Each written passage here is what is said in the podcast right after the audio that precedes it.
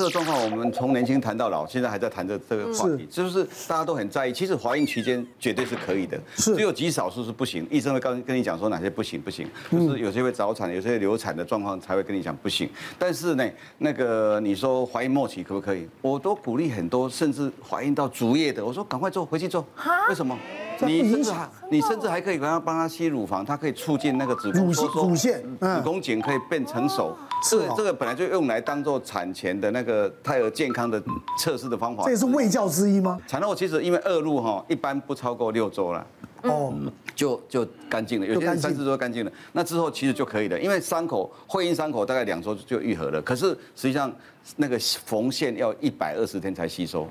所以其实是四个月缝线，会阴的那个伤口，那加上卵巢的功能恢复正常，可能是要四到六个月。那因为卵巢牵涉到润滑，所以你可以想象说，为什么那么多人叫痛？就是因为一个是伤口没有完全愈合，你就很急。有有有有些调查看起来，我们发现提前在六六周到八周，我们觉得比较好好的时机之前就开开机的也是有一些，那些就比较辛苦。那当然，除非先生很温柔，然后否则的话就可能又造成疼痛。那有些是因为那个伤口愈合不良的，有些是先生太急躁的，啊，有些是因为就是时间还没有，都说就是产后的那个干燥，恢复还没还没好，就太干燥的。是。那另外一种。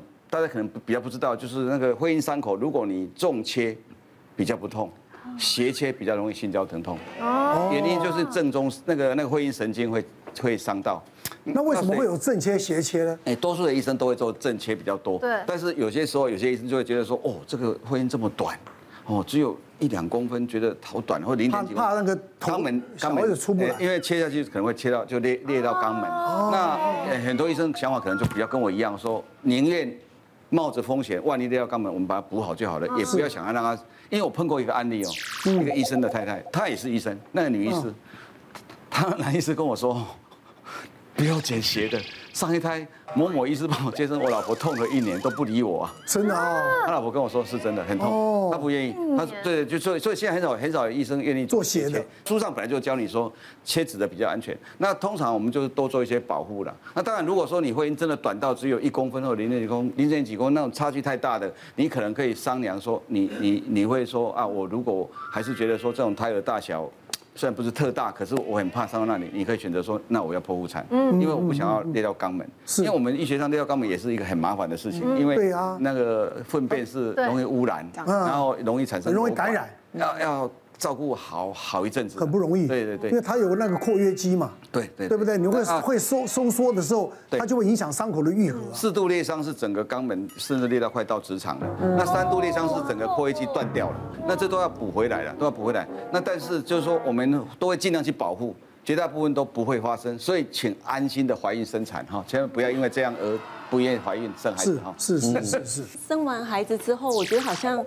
妈妈的荷尔蒙可能就比较下降，所以其实性欲不高。对，而且其实照顾小孩又很累。其实我们每一而且尤其是喂母乳的，对，喂母乳一两个小时就要喂一次奶，就胀奶，然后又要挤，喂完又要挤出来，就是要存奶。所以我们这样子一整天都是都不停的，所以其实身体是很累的。所以其实根本也有点跟不上。嗯，那其实我们只要有亲吻然后或抱，可能也还是会会很喜欢那个拥抱的感觉。可是就是身体是跟不上的，怀孕跟产后的欲望都会下降。对女生来讲，那个泌乳激素哈，它会上升的。尤其喂母奶的，这个 Terry 真的是内行的。泌乳激素上升以后，他可能吃过很多闷亏嘛，就是那不都不理他嘛，对说 呃那个算什么？你不要来不要来。对，一部一部分的原因是因为心理因素，因为照顾小孩，他重心全部在小孩。一部分是那个泌乳激素确实影响很大，泌乳激素抑制性欲。这样子，哎所以上帝都帮你想好了。对，你就好好的先照顾小孩，对，哦，这样子，因为完全那种男女就是那种时间都对不上，我在很累累一整天，可能对方突然想的时候，可是我不想，身体也不想，是没有办法。对，因为我曾经有一次就是不知道为什么就很想，对，可是那时候是太太还在喂母奶，可是喂母我真的说喂母母奶的女生真的很辛苦，因为她不是只有小孩子亲喂，她小孩子没有喂的时候，她还要排掉，对，因为她没有排的还会塞奶，对啊，对，然后那时候。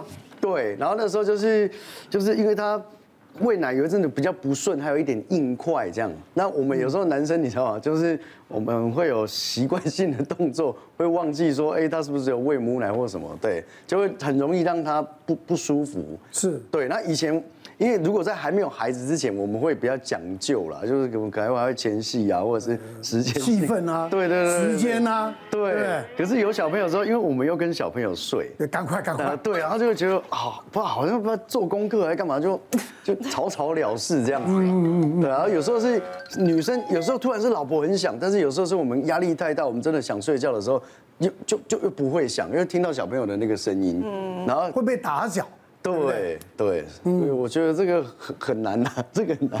而且老婆会觉得说，是不是自己就是生完小孩了，然后没有魅力？对，会这样想。有时候如果男生太累，然后就不想要，然后女生就会觉得说，完蛋，是不是我身材走样了，还是怎么样了？就会想。生完孩子。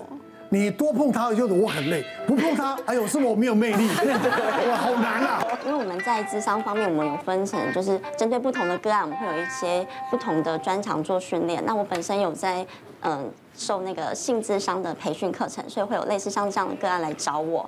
我之前有遇过一个个案，她是一个女生，那她本身大概三十岁，她跟她男朋友是在网络上面认识的，然后所以他们其实有共同的兴趣，那相处起来都非常的轻松自在。可是有一个部分就是让女生非常非常的困扰，就是男生每次在性行为的时候都在问女生说：“哎，你高潮了吗？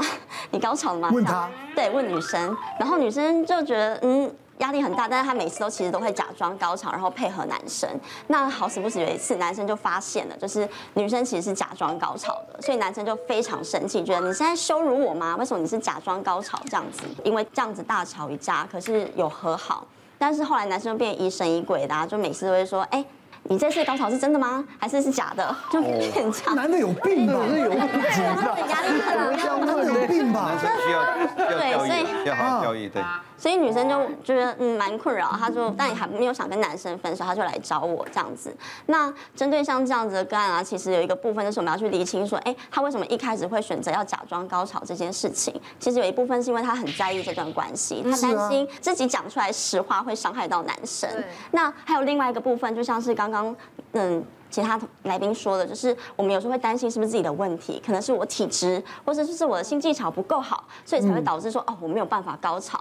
那所以说面对像这样的个案的话，我们会分两个层面去跟他做探讨，就是第一个就是心理的层面是，嗯，他过去的感情啊，或是他的性经验，是不是都让他用这种方式跟男生互动？那过去的性历史是如何影响到他现在跟他的男朋友的性发展？那另外一个部分是身体上的，我们也会鼓励他说去做。一些自我探索，了解自己的敏感带在哪里，可能透过耳垂啊，或者是肩膀等等的，去探索自己的身体。那在下一次呃性行为的时候，你也可以去引导对方。你你们有没有这个问题？啊，那个下一个，下一个问题，有手板是不是？对，所以这边要跟大家澄清几个一个性生活上面的迷思哦，就是嗯，其实第一个就是有高潮才是一百分的性爱。其实很多男生不知道的是，女生在性关系当中的满足感来很大一部分来自于对你们之间感情的那个亲密度。所以其实当男生一直想要女生高潮的时候，他会把重点放在自己性行为的表现，反而有时候就忽略掉女生的感受。嗯，然后另外一个部分也是要嗯呼吁女生，就是如果你在性爱里面还没有性高潮的话，也不要第一时间赶快去责备男生说，哎，你是不是技巧不好，是我没有高潮或什么？完了，对，这男的以后永远不举。所 以要有一个正向的沟通，是你要去告诉对方你在性爱里面的感受，然后并且告诉他你的需求。那当然也是有适时的引导。那你们五十分加五十分才会是一个一百分的性爱。第二个部分就是呃性器大小是不是等于一切？这样，其实大家真的不要被 A 片里面误导啊，它里面的男女主角都是有挑选过的，所以很多男生都以为说，哎，我的阴茎就是要大，然后才是最棒的。然后女生可能会觉得，我胸部要够大才可以满足对方。可是其实，在性行为里面，我们包含前面的前戏，像是爱抚啊、亲吻、拥抱等等，这些其实也是完美性爱的关键。所以，嗯，并不是说我们的性器大小就等于一切。嗯，那最后也是，就是性成瘾只跟性有关吗？其实不是这样子，性成瘾其实就像我们的呃酒瘾或是药瘾一样，我们明明知道去做这件事情可能会影响我们的生活，例如说破坏我们的家庭、家庭失和，或者是失业，可是我还是控制不了，我还是很想要去做这个性行为，那我们就会说他有性成瘾的状况。那这样的状况，他们的嗯，会对于性的需求异于常人的有这么多的渴望，其实有一部分是来自于他潜藏的内在的一些心理议题。当然因人而异。可是这边举一个例子，就是如果假设有一个人他是在一个比较严厉的家庭环境下成长，那他可能带着嗯家庭的期望，然后很多压力当中生活，所以他可能就会透过性这件事情来去夺回他对生活的掌握度，或者是去发泄他的压力。那他可能就会有大量的性需求。性成瘾其实它不止跟性有关，也和我们内在状态有关系。别忘了订阅我们 YouTube 频道，并按下小铃铛，收看我们最新的影片。想要看更多精彩内容，快点选旁边的影片哦。